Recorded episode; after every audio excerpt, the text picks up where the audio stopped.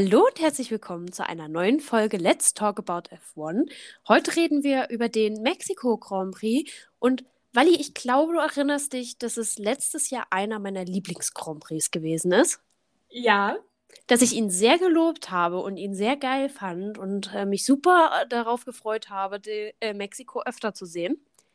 Ja. Ich muss sagen, wir haben doch das Phänomen festgestellt, dass dieses Jahr alle Strecken, die sonst eher so durchschnittlich bis unterdurchschnittlich sind, sehr spannende Rennen werden. Ja. Das Phänomen haben wir dieses, dieses Wochenende andersrum erlebt. Ja. Ich muss tatsächlich sagen, ich glaube, ich fand es eines der langweiligsten Rennen der Saison. Ja. Um es vorwegzugreifen, für mich das Spannendste in diesem Rennen war das Überholmanöver, was, ich glaube, Alex Albon versucht hat, an Stroll vorbeizukommen. Ja. Und das, das das Spannendste ist, was mir im Gedächtnis hängen geblieben ist. Sagt Nein, das, glaub äh, ganz ich kann aus. dir sagen, was mir im Gedächtnis geblieben ist, nämlich ähm, die Aktion Danny Rick gegen Yuki Tsunoda. Ja. Und das auch nur, weil ich eine Minute vorher noch zu meiner Mutter gesagt habe, dass dieses Rennen überdurchschnittlich langweilig ist. Und ehrlich gesagt, ich, also ich, ich habe quasi gesagt, Mensch, heute passiert wirklich gar nichts. Und eine Minute später passierte das. Und es war eine schöne eine Überraschung. Aber ja, vielleicht fangen wir dann auch einfach mal an. Fand Training, Qualifying gab es eigentlich auch wieder nicht viel zu berichten, würde ich jetzt Habe ich nicht gesehen. Also Ich doch, glaub- Qualifying habe ich gesehen, aber die Trainings habe ich nicht gesehen. Ah, Ich glaube, es gab wieder Reifentests. Ja, ich habe Ja, das zweite freie Training. in Vorberichten ja gesagt. Genau, das war, es gab Reifentests, aber wir, man erfährt ja noch nicht so viel daraus, weil jedes Team kriegt ja, was ich auch so eine sehr interessante Sache finde, jedes Team kriegt oder kriegt ja für ihren Fahrer quasi irgendeine Mischung und die haben keine Ahnung, was das ist, ob das die Hard, die Mediums oder die Soft sind. Ja. Äh, und die müssen dann halt einfach mal ein paar Runden damit drehen und gucken, was bei rauskommt. Finde ich spannend, macht natürlich absolut Sinn, aber finde ich sehr spannend. An sich aber Reifentests halt für den Zau Zuschauer sehr uninteressant. ja. Freut mich für die, für die Mexiko-Fans, dass sie sich ein bisschen länger Checo Perez im Kreisfahren angucken konnten. Aber ansonsten für die TV-Zuschauer wirklich sehr uninteressant. Und das Qualifying war auch durchschnittlich. Ja. Die Mercedes waren dieses Wochenende, zumindest im Qualifying, fand ich sehr stark. Die waren noch im Rennen eigentlich sehr Ja. gut. Ja. Aber es war jetzt nichts. Es war jetzt, es war jetzt nichts dabei, wo man jetzt sagt, darüber müsste man jetzt ganz dringend reden. Was allerdings dabei war und was mich dann im Rennen enttäuscht hat, jeder Fahrer hatte Pro- eins. Ja. Also dort sind sie ja wirklich geschlittert, als gäbe es keinen Morgen.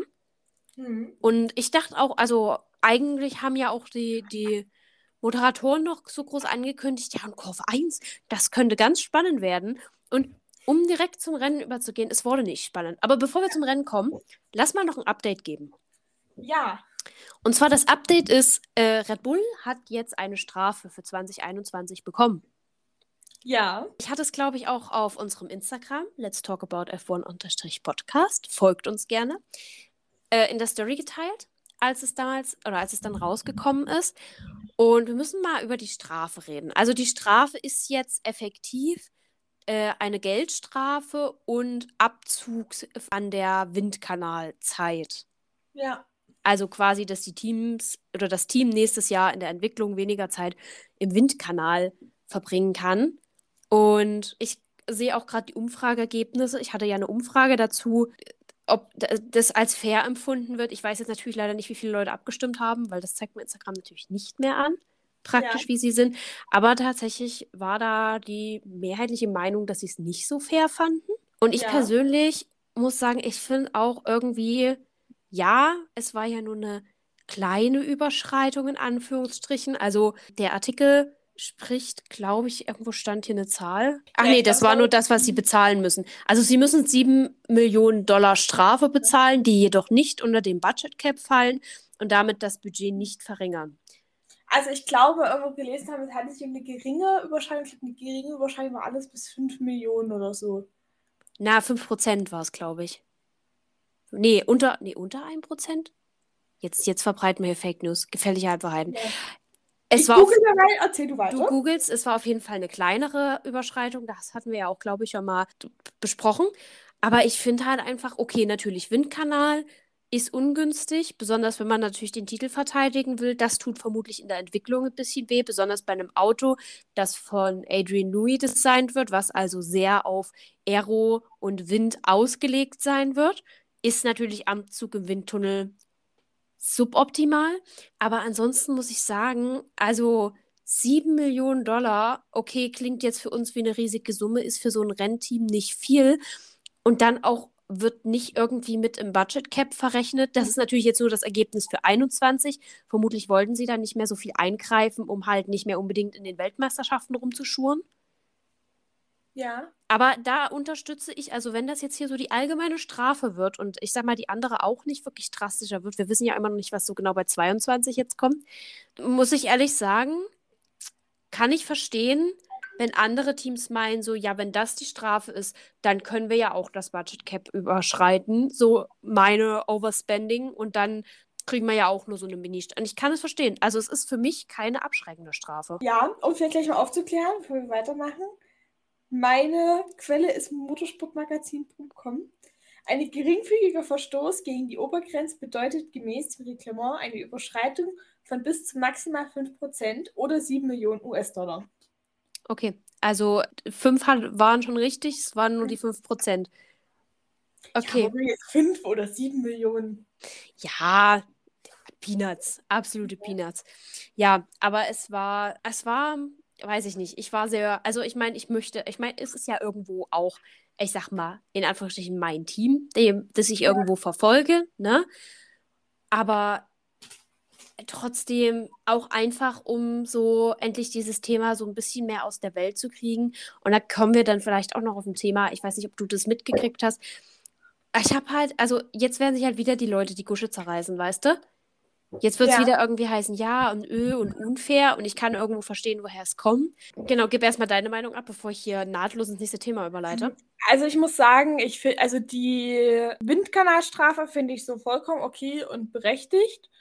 Und ich finde es auch irgendwo ähm, verständlich, dass man sagt, man zieht dem Team keine Punkte ab. Weil ja. ich glaube, das würde nur für noch mehr Verwirrung sorgen. Und es ja auch damit zu tun hat, ist, wie viele Punkte ziehst du dem Team ab? Weil das würde ja dann vielleicht sogar eine Frage machen, so welchen Platz haben sie in der Konstrukteursweltmeisterschaft? Weil dafür gibt es ja auch immer dann bestimmte Summen. Ja. Und wenn du sagst, du gibst jetzt, keine Ahnung, Punktabzug XY und damit wären sie vielleicht nicht mehr Platz 2 in der Konstrukteurs-WM, sondern nur noch Platz 3 und dann muss noch irgendwie Geld zurückgezahlt werden oder was weiß ich und dass das nur für heilloses Durcheinander und Chaos so, finde ich verständlich. Ja. Die 7 Millionen finde ich insoweit gehen auch okay, dass man sagt quasi, ihr habt das Budget Cap über 7 Millionen überschritten, also müsst ihr die auch zahlen. Mhm. Finde ich irgendwo logisch. Ich, ich hätte es nur mit ins Budget Cap eingerechnet, muss ich ehrlicherweise sagen. Ja, das ist auch das, was ich, was ich nicht, also was ich anders gemacht hätte. Weil ich sag, so tut es dem Team nicht weh. Nee. Und das ist halt das, was ich wieder sehe. Worauf ich anspielen wollte zum Thema, dann wird wieder geredet. Hast du mitbekommen, also ich glaube schon, dass du es mitbekommen hast, weil ich bin mir sehr sicher, dass ich dir irgendwas dazu geschickt habe oder du mir mhm. irgendwas dazu geschickt hast. Hast du mitbekommen, dass das gesamte Red Bull-Team, also Christian Horner, Checo Perez, Max Verstappen, nicht mehr mit Sky redet? Ich weiß ja. gar nicht, ob, ob sie mit Sky allgemein nicht mehr reden oder nur mit dem englischsprachigen Ableger. Ich glaube, also es hat auch Ralf Schumacher hat was gepostet und das klang so, als würden sie gar nicht mehr mit Sky reden. Er hat halt irgendwas geschrieben von wegen hier, aber das bezieht sich nur auf Sky UK und ich kann das auch nachvollziehen. Die Formulierung war seit letztem Jahr sehr unglücklich. Max hat die Entscheidung in Abu Dhabi nicht getroffen, sondern die Rennleitung. Aber das zu generalisieren, finde ich unglücklich. Das klingt so furchtbar, als würden sie mit ganz Sky nicht mehr reden. Ja, um darauf zu sprechen zu kommen, vielleicht für die Leute, die jetzt überhaupt keinen Plan haben, was da gerade für ein Drama abgeht. Es geht darum, dass in Sky wohl, also Sky UK vor allem, also dem englischsprachigen Ableger vor allem, eine sehr Mercedes zugewendete Einstellung vorgelegt wird.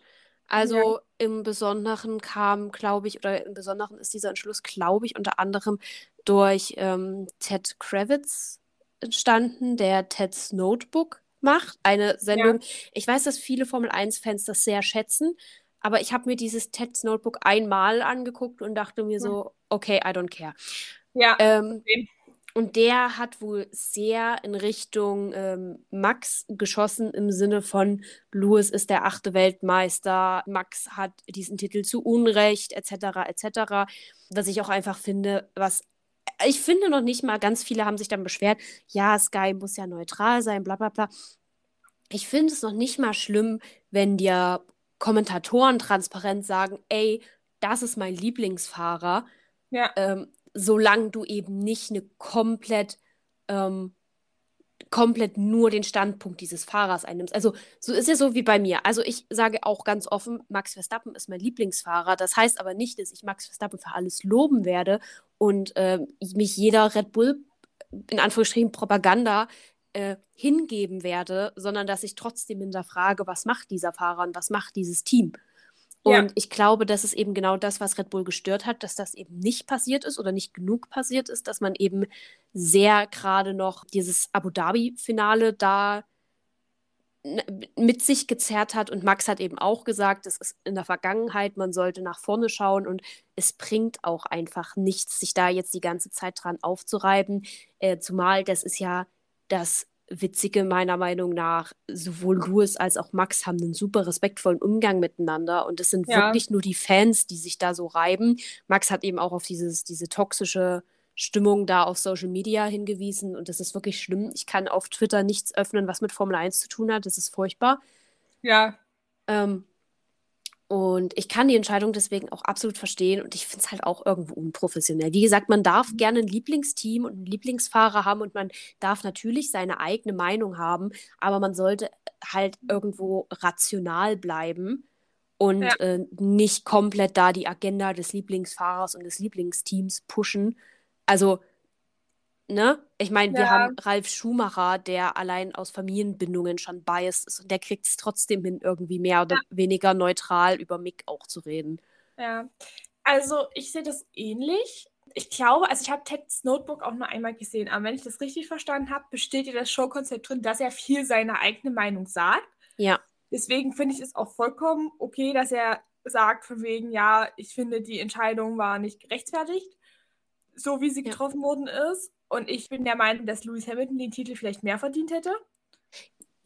Was ähm, ich kurz anbringen möchte, ich finde halt, das Problem bei ihm ist, ich habe ja auch Ausschnitte gesehen, unter mhm. anderem, wo er eben, er, er, pusht halt dieses Toxische, was halt auch ja. in den Dings ist. Also so dieses, dieses, im Englischen sagt man butthurt, also weißt du, ja. so, so dieses, was wirklich so diese, die Hardcore Lewis Hamilton-Fans, mit denen ich auch immer so ein Problem habe. So dieser, dieses Dings pusht er, aber halt auf einer viel größeren Plattform. Also ne, so, ich sag mal, auf Twitter hast du irgendwo noch zwei Seiten. Gut, sie sind beide manchmal sehr extrem, aber wenn ja. er dort durch den Paddock läuft und seine Show macht, hast du ja in dem Moment nur seine Meinung und es gibt niemanden, der irgendwie mal ja. sagt, ey, finde ich gerade ein bisschen extrem deine Meinung und das Ganze halt in Perspektive rücken kann. Und deswegen finde ich Meinungsäußerungen ja, aber eben diese, diese toxischen Aussagen von Twitter und Co. in seiner Fernsehshow zu reflektieren, die international ausgespielt wird, ja. finde ich problematisch und eventuell auch ein bisschen Job verfehlt. Ja, das wäre auch der Punkt, zu dem ich noch gekommen wäre. Ich sage, also im Ende, ich sehe so, das Showkonzept ist, dass er seine eigene Meinung sagt. Und dahingehend finde ich auch gerechtfertigt, wenn er sagt, ich hätte mir Luis mehr gewünscht oder in meinen Augen mhm. War die Entscheidung falsch getroffen. Aber Max als unverdienten Weltmeister hinzustellen, finde ich ja. nicht fair. Ich finde, es ist halt auch ein bisschen ähm, mit seiner Aufgabe, diese, diesen toxischen Schwingungen da entgegenzuwirken. Weil ja. er muss ja trotzdem mitkriegen, was halt in der Community da los ist. Er Und müsste eigentlich in gewisser Weise so eine Art Vorbildfunktion haben, sagen, ja, ja ich, ich stimme eurer Meinung dazu, aber es muss anders kommuniziert werden. Aber na, Punkto 1 und einfach zu sagen, okay, aber das war jetzt letztes Jahr. Das jährt ja. sich bald wir müssen jetzt auch mal nach vorne gucken und ähm, um Sebastian Vettels Motto zu zitieren, there is still a race to win. Also so, es geht ja weiter. Es ist, also Lewis Hamilton ist ja nun wirklich weit von Retirement entfernt. Es ist halt, es, also es macht halt keinen Sinn, als jemand mit so großer Plattform sich immer noch so daran aufzureiben, weil es niemanden in Gefallen tut und offensichtlich auch quasi der Show nicht. Also das kann doch den Leuten von Sky, also die, die das Sagen haben, kann das auch nicht gefallen, dass ein komplettes Team, das größte Team, das Weltmeister oder eins der größten Teams, ja. das Weltmeisterteam jetzt sagt, nee, wir reden nicht mehr mit euch. Also ich meine, wenn Günther Steiner nicht mehr mit ähm, Sky Deutschland redet, okay, ist auch nicht geil, aber es ist halt ein Teamchef. Aber wenn das komplette Team, wenn das aktuelle Weltmeisterteam nicht mehr mit dir komplett als Sender redet, Ja. das, das ist doch Katastrophe. Ja, und ich muss auch sagen, es geht ja weiter. Wir haben ja momentan Red Bull, die nicht mit, mehr mit Sky reden. Wir haben Mhm. Günther Steiner, der nicht mehr mit Sky Deutschland redet. Wir haben ja den FHL-Chef, dessen Namen ich immer wieder vergesse, Mhm. der ja aufgrund von Aussagen, die, die, die Ralf getroffen hat, ja auch nicht mehr mit Sky redet. Wobei ich da nicht weiß, ob Sky Deutschland oder allgemein Sky ist. Hm. Und ich meine, es ist ja auch aus journalistischer Sicht eine Riesenkatastrophe. Oder? Wenn du bedenkst, du hast vor allem noch ein, ein Bezahlsender Ja. und kannst aber eigentlich nicht das bieten, was du eigentlich bieten müsstest. Ja. Naja, auch die Frage ist, ist das bei Red Bull jetzt nur, was du sagst, für das eine Wochenende oder ist das sowas wie bei Günther, was jetzt Hm. scheinbar so eine längerfristige Sache ist? Ja. Ich meine, das, er heißt übrigens Mohammed Ben Sulaim. Ah Ob ja. der jetzt mit Sky redet oder nicht. Ich habe Ja. sowieso noch nie ein Interview von ihm gesehen. Auch vorher nicht. Das wird vermutlich eher in den Vorberichten, wenn dann gekommen sein. Aber Ja. der Punkt ist halt auch, hätte Sky Konkurrenz? Ich meine, außerhalb von Deutschland, ich weiß gar nicht, wie es in Österreich ist, aber außerhalb von Deutschland gab es ja sehr lange Formel 1 TV. Ich weiß gar nicht, wie Mhm. das läuft, ob das noch läuft. Aber gehen wir jetzt mal vom Fall Deutschland aus. Und du bist jetzt ein ambitionierter Formel 1-Fan, der möglichst alle Informationen kriegen möchte. Ja. Und du weißt bei Sky, es gibt ein Team und zwei re relativ oder sehr wichtige Leute, die nicht mehr mit diesem Sender sprechen. Und du hättest eine Alternative, wo du weißt, dass alle noch mit diesen Leuten reden. Dann würdest du doch nicht das Geld für Sky ausgeben, sondern Nee. das Geld für einen Sender, der es sich nicht durch so, also so, auch so unnötige Dinge, weißt du? Ich meine, Ja. wie gesagt, ich verstehe, dass man seine Meinung äußert. Ich weiß nicht ganz, muss ich fair sagen, was die Äußerungen waren, die Günther Steiner dazu gebracht haben, nicht mehr mit Sky zu reden. Aber zumindest. Ähm, es war wohl ein Interview, was Sascha mit ihm geführt wurde. mhm. Und ich habe das Interview auch gehört. Und Günther Steiner hat sich quasi so ein bisschen, also Sascha hat von wegen auch, finde ich, sehr kritische, kritische Aussagen Hilfe, getroffen. So Ja. von wegen, ähm, kann das Team überhaupt noch besser werden? Hat so ein bisschen das Team in Frage gestellt und ist Günther halt auch immer wieder ins Wort gefallen. Und hat Mhm. Günther gesagt, das ist einfach keine Art, in, mit der ich Interview geben will. Ich meine, kritische Fragen stellen, ja, ist ja richtig. Dafür bist du auch Mhm. als, als Journalist irgendwo da. Ähm, aber halt Leute ins Wort fallen zum Beispiel, finde ich einfach eine Sache, die sollte nicht passieren. Also außer die Person sagt irgendwas, was offensichtlich falsch ist. Ja. Aber ich, ich meine, wenn du Günther Steiner über sein Team befragst, dann kann der vermutlich nicht viel Falsches sagen, weil er da vermutlich der Ja. Experte ist und es besser weiß als du. Aber ja, finde ich, ich denke mir halt ganz ehrlich, wenn es, wenn es jetzt eine Alternative hätte, und ich muss halt sagen, da hat Sky Glück, dass sie konkurrenzlos, zumindest auf dem deutschen Markt sind, Ja, dann, dann würde ich doch nicht das Geld bezahlen. Also davon mal abgesehen, dass Sky noch ganz andere Probleme hat, die mich persönlich sehr an der Plattform stören. Aber also ich finde es halt, ich meine natürlich, du musst nicht mit jedem gut Wetter machen und dass du auch mal Mhm. jemanden hast, mit dem du besser klarkommst und mit jemandem, mit dem du vielleicht immer mal Reibereien hast und mit dem du halt einfach Meinungsverschiedenheiten hast.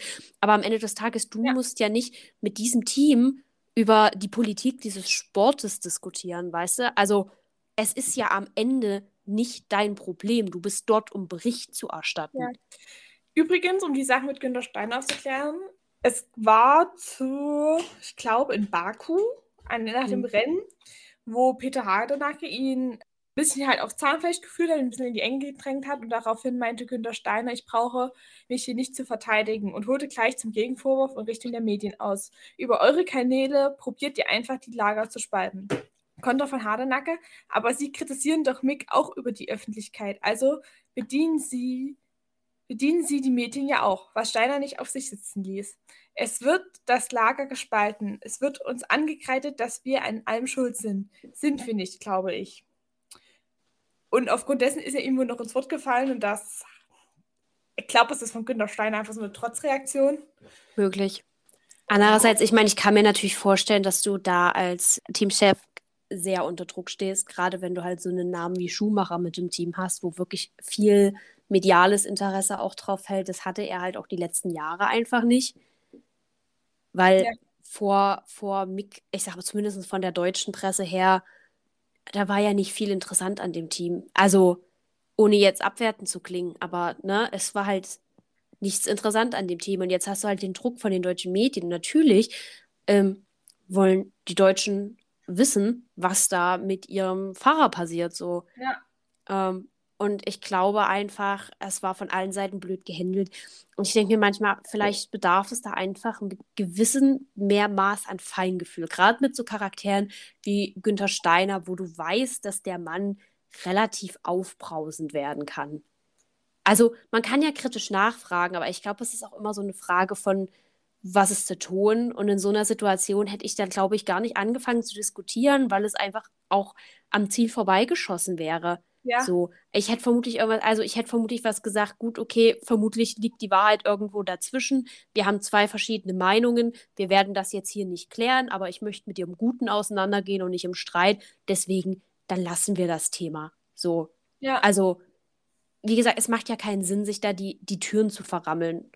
Also, ich weiß ich nicht. Vielleicht ist es auch meine, nur meine Ansicht. Ich bin natürlich nicht in diesem Sport unterwegs und vielleicht brauchst du einen gewissen Konfrontationswillen und ein bisschen mehr Biss, als ich vielleicht habe. Aber ich bin halt jemand, ich denke mir halt, wenn ich jemanden interviewe und etwas in dem Moment von dem möchte, ist es für mich einfach auch die falsche Herangehensweise, diese Person dann in die Ecke zu drängen.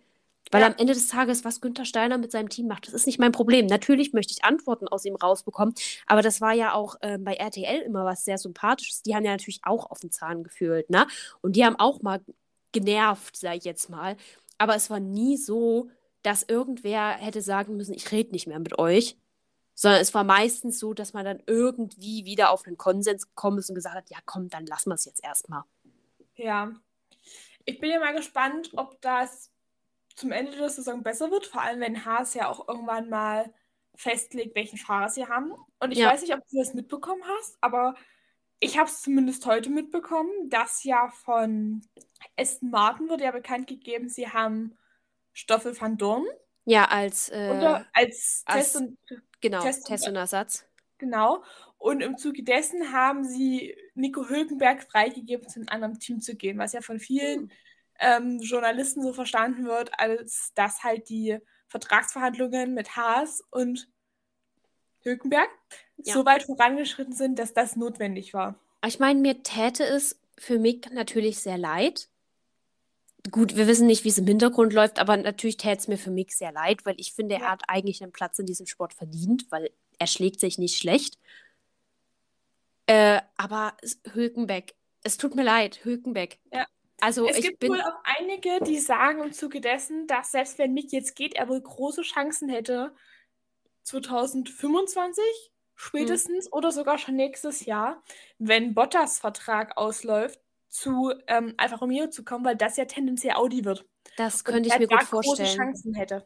Na, zumal er ja gerade in seiner ähm, Ende der Formel 2-Zeit, wo er dann schon immer mal in die Formel 1-Teams reingeschnuppert hat, ne? also so Testfahrer ja. etc., war er ja immer viel mit Alfa Romeo und Sauber in Verbindung. Und ich hatte ja eigentlich eher darauf getippt, dass er zu denen geht ja. und nicht zu Haas. Äh, also es wäre für mich nicht komplett abwegig, dass da Alfa Romeo nicht für. Weil ich meine, Quan Yusu hat sich relativ gut bewiesen. Du, du kannst ihn in ein Auto stecken und er bringt solide Ergebnisse. Ich weiß, ich finde es halt natürlich schade für Bottas, weil ich finde, der hat sich dieses Jahr auch und auch heute wieder sehr bewiesen. Ich weiß halt nicht, ob Bottas selber sagt, so. Ja, vielleicht. Ich höre auf, wenn ja. es noch halbwegs okay ist. Natürlich, gut. Ich meine, vor allem, er hatte jetzt noch mal eine wirklich gute Saison in einem Auto. Also, er hat aus dem Auto viel rausgeholt diese ja. Saison, muss man wirklich loben.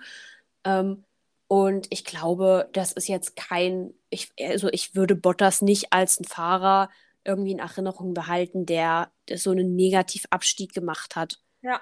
So. Definitiv nicht. Ähm, deswegen, ich glaube, Mick, Mick bei, bei äh, Alpha und später halt dann bei Audi würde ja. ich auf jeden Fall sehen. Fände ich auf jeden Fall super interessant. Ja. Gut. Lass uns mal unsere drei, vier Stichpunkte zum Rennen abklappern.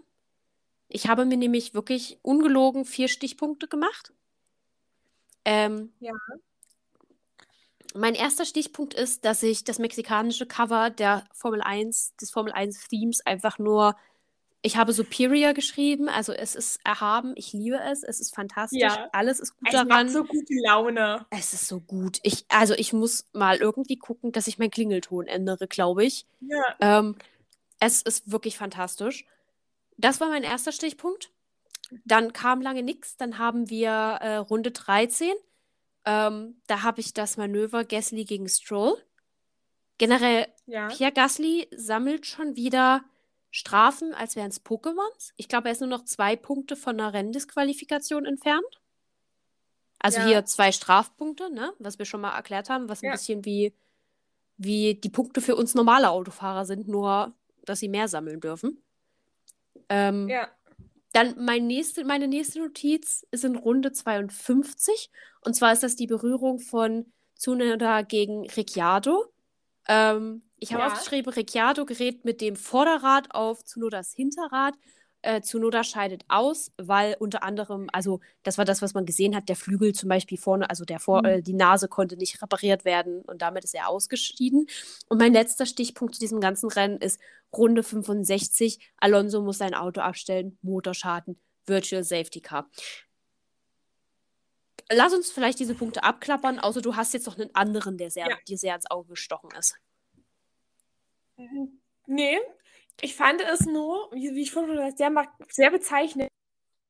In der Zeit hatte wirklich Alex Albon und Lance Stroll mit diesem einen versuchten Überholmanöver, was darin endete, dass Stroll einmal in die Box gefahren ist, um sich neue Reifen zu holen.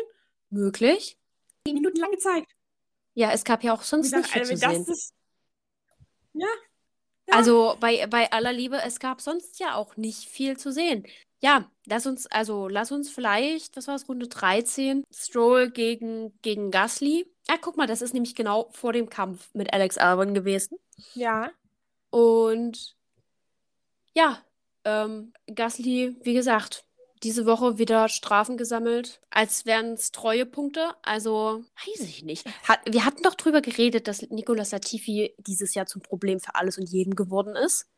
Ich glaube, Pierre, Ah. Gasly, Pierre Gasly hat jetzt auch seine Villain-Arc Ja. gestartet. So. Weiß ich nicht ganz, was das Ah. Ziel ist. Ah, es war ja auch, glaube ich, letztes Rennen schon so. Ja.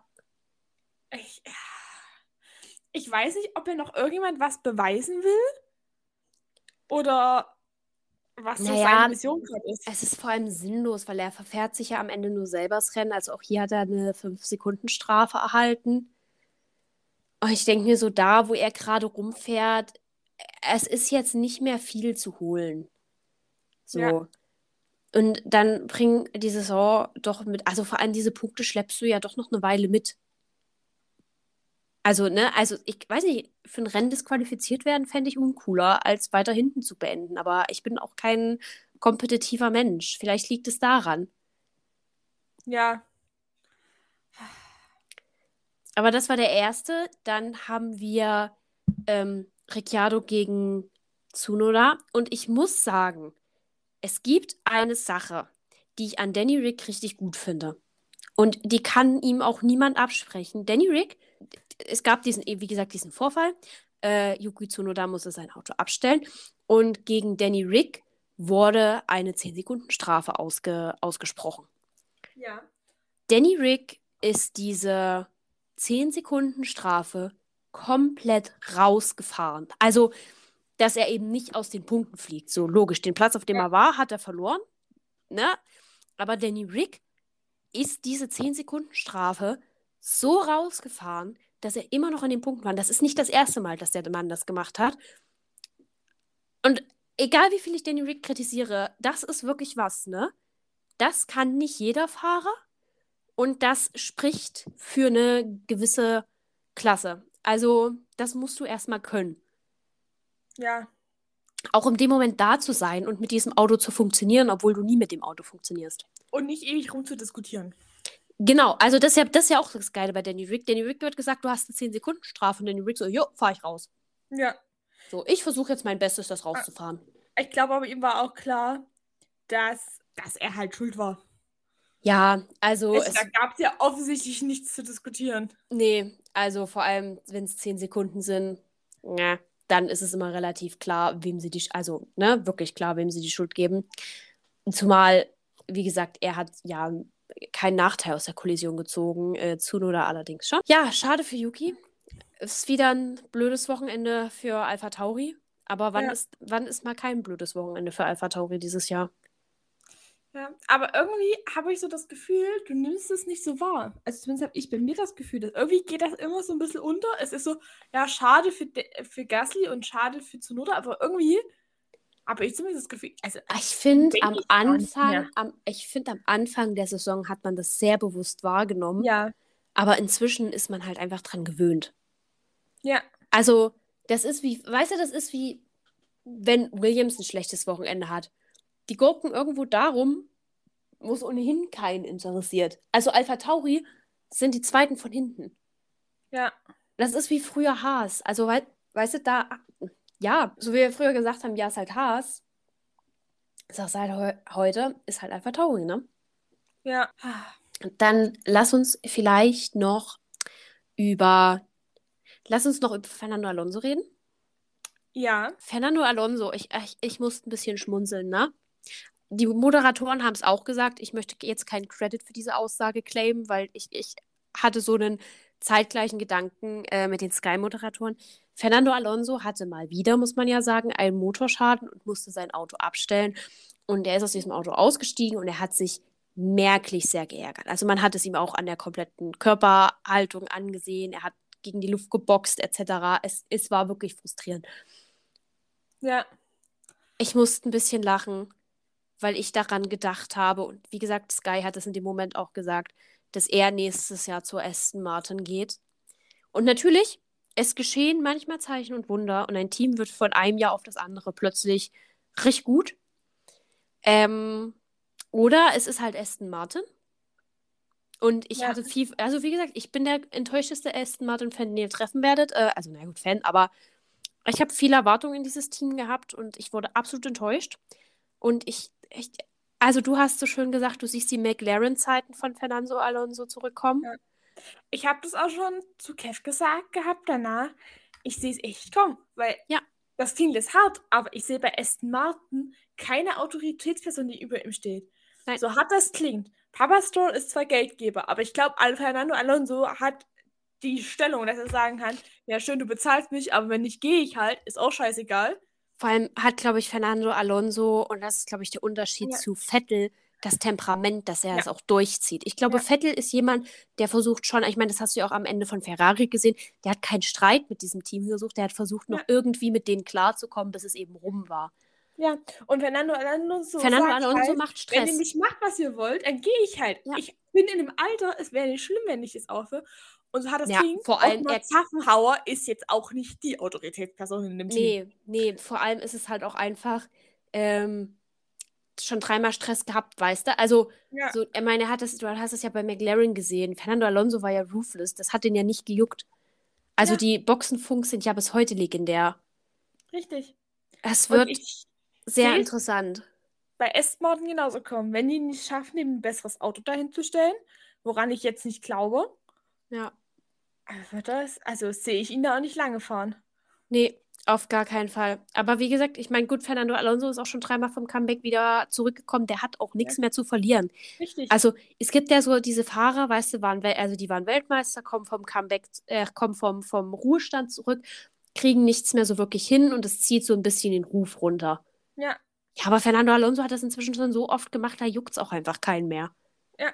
So, der ist bekannter dafür, dass er ständig von seiner, von seiner Rente zurückkommt, als ne, für die Leistung, also gut, er ist immer noch sehr bekannt für die Ja. Leistung, die er damals gebracht hat, das möchte ich jetzt nicht sagen, aber du weißt, was ich meine. ja, Also wenn man an Fernando Alonso denkt, denke ich eher daran, wie oft der Mann von seinem Ruhestand zurückgekehrt ist, obwohl er die Karriere an den Nagel gehängt hat. Das heißt, wenn der jetzt Ja. geht und 2026 beschließt, er setzt sich doch noch mal ein Jahr ins Auto, mich würde es nicht wundern. nee, mich auch nicht.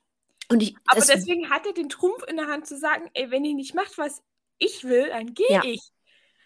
auf jeden Fall. Und das ist, also das wird wirklich sehr interessant nächstes Jahr. Aber ich meine, dann haben wir was zu beobachten und was Ja. zu lästern. Das ist doch Ja. fantastisch. Was wollen wir mehr? Gut. Ähm, wenn du sonst nichts mehr hast, es gab Führungskilometer für Hamilton, sollte man mal erwähnt haben. Ja. Ein paar. Äh, es gab einen verpassten Boxen, äh, Boxenstopp bei Paris. Nicht, nicht so schlimm verpasst wie jetzt in letzter Zeit, aber halt sehr langsam, Ja. fand ich. Ansonsten fällt mir zum Rennen so erstmal auch gar nichts mehr ein, worüber wir noch reden könnten. Mir auch nicht. Dann äh, lass uns zu unseren Awards kommen. Ja. Und fangen wir einfach mal an. Wally, wem gibst du den Gewinner des Rennens? Ich gebe ihm Max Verstappen. Mhm. Für was, für worüber wir gar nicht geredet haben. Und zwar hat er jetzt äh, den Titel für die meisten gewonnenen Rennen in einer Mhm. Saison sich geholt. Und ich finde, das ist schon ein Gewinner des Rennens wert. Ja, kann ich voll verstehen. Ich gebe mal einen Gewinner des Rennens äh, Danny Rick. Einfach, weil ich diese Aktion mit diesen 10 Sekunden geil finde. Und Ja. ich finde, da scheint immer noch mal dieses Potenzial durch, was bei Danny Rick schlummert, aber was er einfach die meiste Zeit in der Saison nicht aus sich rauskitzeln konnte. Was er vielleicht auch. Ich meine, er konnte plötzlich was aus dem Auto rauskitzeln, was er die ganze restliche Saison nicht rauskitzeln konnte. Und ich glaube, er war dieses Rennen auch sogar besser als Norris. Das Also, ich glaube, er lag immer relativ sicher vor Norris, bis halt dann die 10-Sekunden-Strafe Ja. kommt. Äh, ja, das Manöver gegen Tsunoda war nicht cool, können wir, können wir, ne? Kann man, kann, Kritik verstehe ich, aber Ja. Da diese 10 Sekunden rauszufahren, dass man trotzdem noch an den Punkten landet, ist einfach was, das habe ich so bisher auch nur bei Danny Rick gesehen. Äh, und das bewundere ich auch einfach sehr. Ja. Kann ich, kann ich voll verstehen. Dann kommen wir zum Verlierer des Rennens, Wally. Mein Verlierer des Rennens ist dieses langweilige Rennen. Oh, schließe ich mich sofort an. Wir Also, Zuschauer. Ich glaube, ja. vor Ort im Stadion und so ist das schon geil, einfach weil du die Stimmung auf den Tribünen hast. Ja, Aber zu Hause vorm Fernseher, vor allem um die Uhrzeit. ja. Ich habe echt überlegt, ob ich einfach ins Bett gehe. Also ich habe das Rennen ja nicht live geschaut, weil wir zu der Zeit feiern waren und im Club waren. Ich Mhm. habe es dann am Tag da drauf früh um 10 geschaut. Und ich bin zweimal wirklich kurz weggenickt. Ja, So für zwei, drei Runden. ich, ich habe es auch vor allem heute noch mal geguckt. Ich habe auch, also ich habe es, man muss sagen, ich habe es nebenher laufen lassen, als ich gebacken habe, aber ich habe nichts mitgekriegt. Nix. Ja. Also bis auf die drei Dinge, die ich mir sowieso schon aufgeschrieben hatte. Und ja, es war, ich meine natürlich, es kann nicht jedes Rennen Hochspannung etc. sein. Aber es war schade. Vor allem, ich Ja. fand's, ich fand's auch einfach schade, weil Mexiko ja wirklich letztes Jahr eins meiner, ich weiß nicht gar nicht, ob es nicht sogar mein Lieblingsrennen der letzten Saison war. Äh, müsste ich jetzt, glaube ich, in unseren Rückblick nochmal reinhören. Aber es war eins meiner Lieblingsrennen auf jeden Fall. Ja. Und äh, ich fand es sehr schade, weil ich, mich hat dieses, dieses Feeling nicht gecatcht, außer dass ich der Überzeugung bin, ähm, wenn ich einen Tag mit Papa Perez bei einem Mexican Grand Prix verbringen Oh. könnte, unabhängig davon, wie der, wie er so als Persönlichkeit außerhalb diese, dieses Wochenendes ist, nur ein Tag auf diesem Wochenende, meine Depressionen werden geheilt. Oh, der Typ ist so geil. Er ist so niedlich. Ja. Also, ne? er könnte. Oh, können wir bitte ihn und äh, Papa Vettel zusammenführen? Das wäre natürlich auch witzig. Das wäre richtig das niedlich, stelle ich glaube mir ich. so geil vor. Ja, aber gefühlt, also gefühlt hat Papa Perez das Rennen gewonnen. Also Ja. fand ich auch, äh, fand ich auch Ja. sehr, sehr, also da muss man auch mal sagen, das hatte ich jetzt so mitgekriegt, vielleicht ist es auch einfach meine kleine Red Bull Max Verstappen Blase, die das mitgekriegt hat. Ähm, einerseits fand ich es halt sehr süß, wie ähm, er auch Hamilton gratuliert hat. Ja. der auf Platz 2 gefahren ist, sollten wir hier erwähnen. Checo Perez auf Platz 3, Max Verstappen Gewinner Ja. des Rennens. Ähm, das fand ich sehr süß. Ich fand es äh, sehr, sehr süß, wie ähm, die Mechaniker von Red Bull für äh, Hamilton bei der Zieleinfahrt geklatscht haben. Ja. Also, ich meine, ist ja eine Sache, musst du ja nicht, ne? Ist ja nicht dein Team, aber ich finde es trotzdem irgendwo äh, sehr respektvoll. Ja. Weil ich glaube halt, die meisten haben, also ich, es wird halt immer so dargestellt, als hassen sich diese Teams so sehr. Ich glaube, da ist eigentlich gerade bei der, unter den Mechanikern so ein tiefer Grundrespekt voreinander. Ja, Und Ähm, wenn du überlegst, es haben ja auch so viele. Also ich glaube, ich habe jetzt auch, als hier Didi Matas jetzt gestorben ist, ein Interview von einem Ferrari-Ingenieur oder Mechaniker gesehen, der bei Red Bull angefangen hat. Ja. Du wechselst ja auch zwischen den Teams hin und ja, her. und auch, ich dich glaube, ja ich auch. glaube, gerade letztes Jahr sind ja viele von Mercedes zu Red Bull. Also die Ja. Wahrscheinlichkeit, dass die irgendwie schon mal da im Umfeld von Lewis gearbeitet haben, ist halt nicht unwahrscheinlich. Ja. Und ich finde einfach so diesen, dieses, diesen Respekt, weil ich meine, für die Mercedes-Jungs ist es diese Saison halt ein großes Ding, aufs Podium zu kommen. Ja. hätte, hätte, hätte mir vor zwei Jahren, glaube ich, niemand geglaubt, dass ich das mal sage. Aber es ist ein großes Ding und es ist auch gerade für Lewis Hamilton aktuell ein großes Ding. Weil ich glaube, Ja. das braucht er auch gerade für sich, weil ich glaube, es ist schon nicht leicht, in so einem Auto wieder zu sitzen, womit du nicht so richtig nach vorne kannst und womit du nicht dein ganzes Potenzial ausfahren kannst. Äh, Ja. Das fand ich sehr süß. Und ähm, es gab, also ich meine, ne, ist jetzt auch, hatte ich halt ein Video gesehen, aber es war im Hintergrund, deswegen, ne? Es gab Mhm. wohl dann nach dem, nach der Zieleinfahrt bei den Interviews, gab es wohl auch wieder Ruf Lewis während und da hat wohl Checo so den Finger gewaved, also hier dieser, dieser Zeigefinger, weißt du, so dieser Ja. so, nein, machen wir nicht. Ähm, und ich finde einfach, ich meine, gerade Ja. Checo, der halt in diesem Stadion eine gewisse Macht besitzt, muss man ja sagen. Also, Ja. der ist der Papa Perez Lokalmatador. wohl auch. Ja, genau. Das ist der Lokalmatador. Wenn der da um die Ecke fährt, dann bricht dieses Stadion in Jubel aus. Und wenn der aufs Podium kommt, dann sind die Leute wahnsinnig vor Freude. Und ich finde es gut und es zeugt auch irgendwo von einem respektvollen Umgang miteinander, wenn man dann einfach sagt, ey Leute, machen wir hier nicht. Fangen wir gar nicht erst an. Ja. Ja, das waren noch drei Sachen. Äh, ich weiß gar nicht, auf, wie ich jetzt auf den äh, Dreh gekommen bin, aber ja, das waren noch drei Sachen, die mir sehr positiv aufgefallen sind und wo auch wieder deutlich wurde, dass dieses, diese verhärteten Fronten, die da auf Social Media immer dargestellt werden, echt nur so ein paar dämliche, toxische Fans sind. Und die Ja. Teams eigentlich einen gewissen respektvollen Umgang miteinander. Gut, okay, über Toto Wolf und Christian Horner, ne, reden wir jetzt Das nicht, ist aber Hassliebe. ja, aber so der Rest des Teams geht mit Respekt Ja. miteinander um. Oder der Rest der Teams. Ich glaube auch vor allem jetzt, weil die Teams ja wissen, es gibt nichts mehr. Also der Worüber Champion. sollen die sich noch streiten? Es Richtig. lohnt sich überhaupt nicht. Richtig. Und es tut ja dem Ansehen von beiden Teams nicht gut. Also, das muss man ja mal sagen, das Image von Mercedes hat jetzt unter letzter Saison genauso gelitten wie das Image von Red Bull. Ja. Gut, dann lass uns noch auf unseren Pechvogel kommen. Der Pechvogel fehlt. Woher ist dein Pechvogel, Wally? Mein Pechvogel ist Alpha Tauri. Ja. Okay, ähm, ich habe keinen Pechvogel. Also ich habe bestimmt einen, aber mir ist noch keiner eingefallen, deswegen Ja. begründe doch mal deinen Pechvogel. Naja, dafür, dass das Team schon wieder gut Gasly war selber dran schuld, Mhm. dass er seine Strafe bekommen hat. Aber Tsunoda konnte nichts für seinen Ausfall. Hm. Und ich weiß gar nicht, wo Alpha Tauri steht momentan in der WM-Konstruktion. Zweite von hinten. Ja, und wenn du überlegst, ähm, Alpha Tauri war letzte Saison Best of the Rest. Ja. Und also die haben wirklich, du kannst ja nicht mal sagen, dass die Fahrer schlecht geworden sind oder dass das Auto schlecht geworden ist. Ja. Aber irgend, also die haben so viel Pech, dass die so einen Punkteeinbruch haben, dass das Ja. schon echt äh, auffällig ist.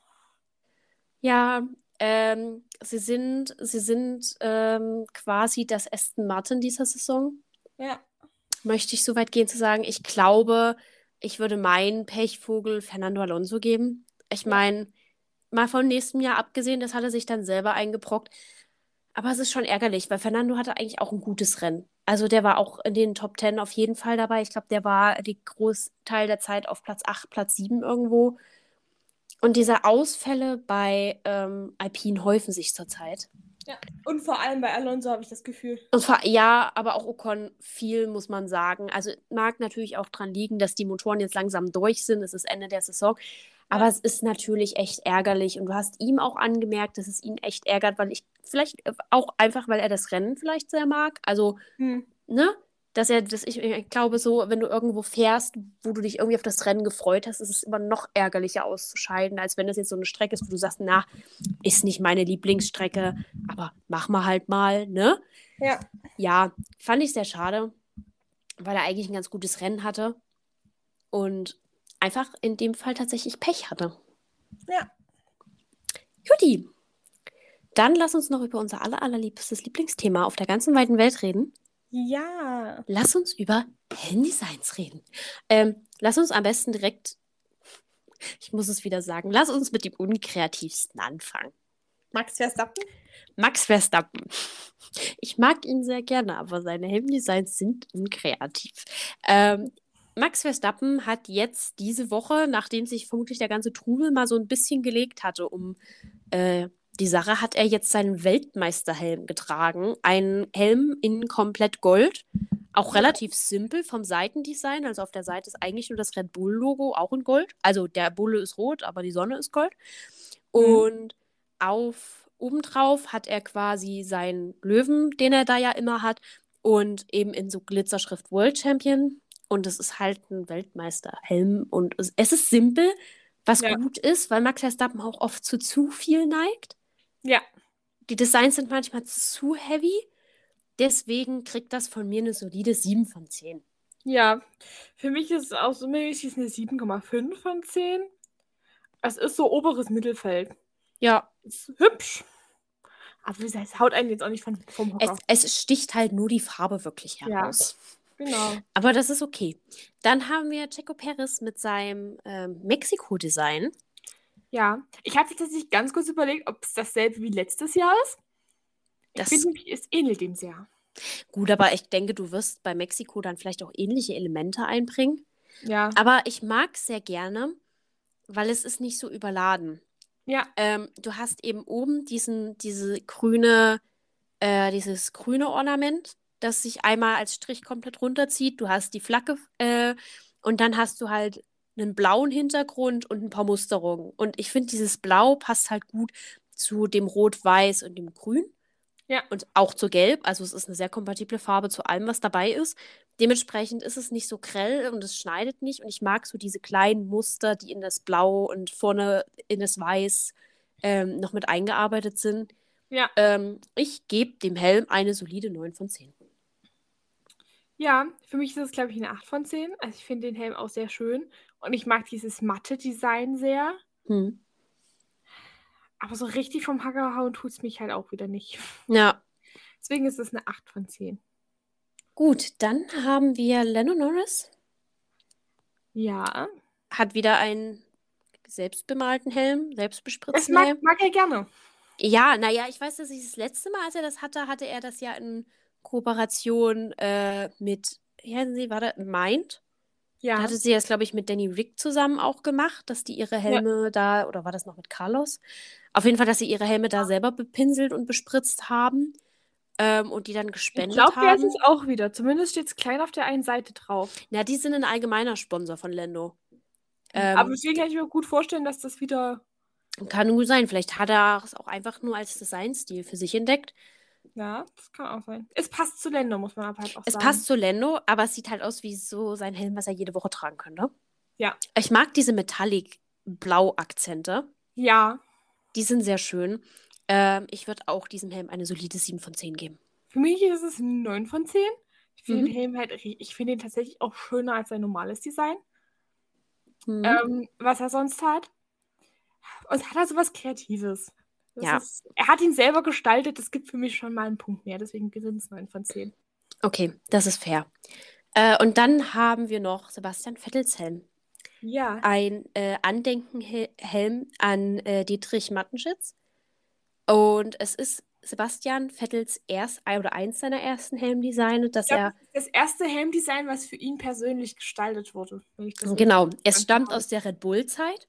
Sieht man daran, dass es wie eine Red Bull-Dose gestaltet ist. Dass da aber Aston Martin kein Veto eingelegt hat. Aber das finde ich schön. Ja. Also da zu sagen, ey, das Andenken ist uns jetzt mal mehr wert als das Geld, was wir nicht von diesem Sponsor bekommen. Mhm. Ähm, auf der Seite steht groß in roten Buchstaben Danke, Didi. Und halt die Sponsoren sind noch drauf. Es Ja. ist gut, es ist halt sehr nostalgisch auch. Ich weiß nicht, ich werde auch ein bisschen nostalgisch, wenn ich den Helm anschaue. Ja, So, same. ich, ich, werde, ich werde an meine äh, Kindheit und frühen Jugendtage erinnern, als ähm, ein junger Deutscher viermal Weltmeister wurde. Äh, ich gebe dem auch wegen Nostalgie und weil es natürlich eine sehr emotionale Sache auch irgendwo ist, gebe ich dem einfach mal die 10 von 10 für diese Woche. Kriegt von mir auch 10 von 10. Schön. So, dann würde ich sagen, haben wir auch diese Folge wieder. Wir sind Champions darin, aus nichts eine Stunde Podcast zu machen. Immer. Immer. Ähm, ich hatte bei, ich, ich folge ja Stint noch auf Instagram und ich weiß nicht, ob du das gesehen hast. Die hatten irgendwie eine Laufzeit für ihren Podcast von 40 Minuten. gepostet ja. und noch dazu geschrieben, oh, wir wissen gar nicht, wie wir so viel gequatscht haben. Und mein Gedanke war nur so, überbieten wir. Ist immer. Wir haben über über Spa eine Stunde geredet. Gut, aber das war ja auch die erste Podcast, also die erste richtige Podcast. Wir würden aber jetzt auch noch eine Stunde drüber reden können. Das stimmt, aber das wäre dann vermutlich nicht mehr für die Zuschauer oder beziehungsweise Zuh Zuhörer interessant, weil es ganz weit ab vom Thema gehen würde. Und deswegen würde ich mal sagen, wir machen die Folge für heute zu. Ja. Äh, wir hören uns dann auch erst, warten Sie, am 11. November, also am 11. November ist das nächste Rennwochenende. Wir hören uns dann irgendwann in der Woche danach. Ähm, mit Brasilien. Ich glaube, Brasilien wird doch auch von RTL übertragen. Das kann gut sein. Ich habe tatsächlich jeglichen Überblick verloren. Ich auch. Ähm, wir werden wir es merken. Im Zweifelsfall ja. werden wir es merken. Und ähm, ich würde mal sagen, lasst uns gerne eure Meinung zu den genannten Themen da. Äh, am besten über Let's Talk About F1-Podcast auf Instagram. Und ansonsten verabschieden wir uns und wir wünschen euch noch einen schönen Vormittag, Mittag, Abend, Wochentag, Samstag, Sonntag, Feiertag, äh, wann auch immer ihr diese Folge hört. Und Wally hat für uns noch das Zitat des Tages. Ja, genau. Toto Wolf war trotz des zweiten Platzes nicht ganz happy mit dem Rennen, weil er war der Meinung, hätten sie eine andere Boxen-Stopp-Strategie gewählt, hätten sie das Ringen gewinnen können. Er hat das sehr gut und treffend zusammengefasst. Er hat gesagt, so haben wir ins Klo gegriffen.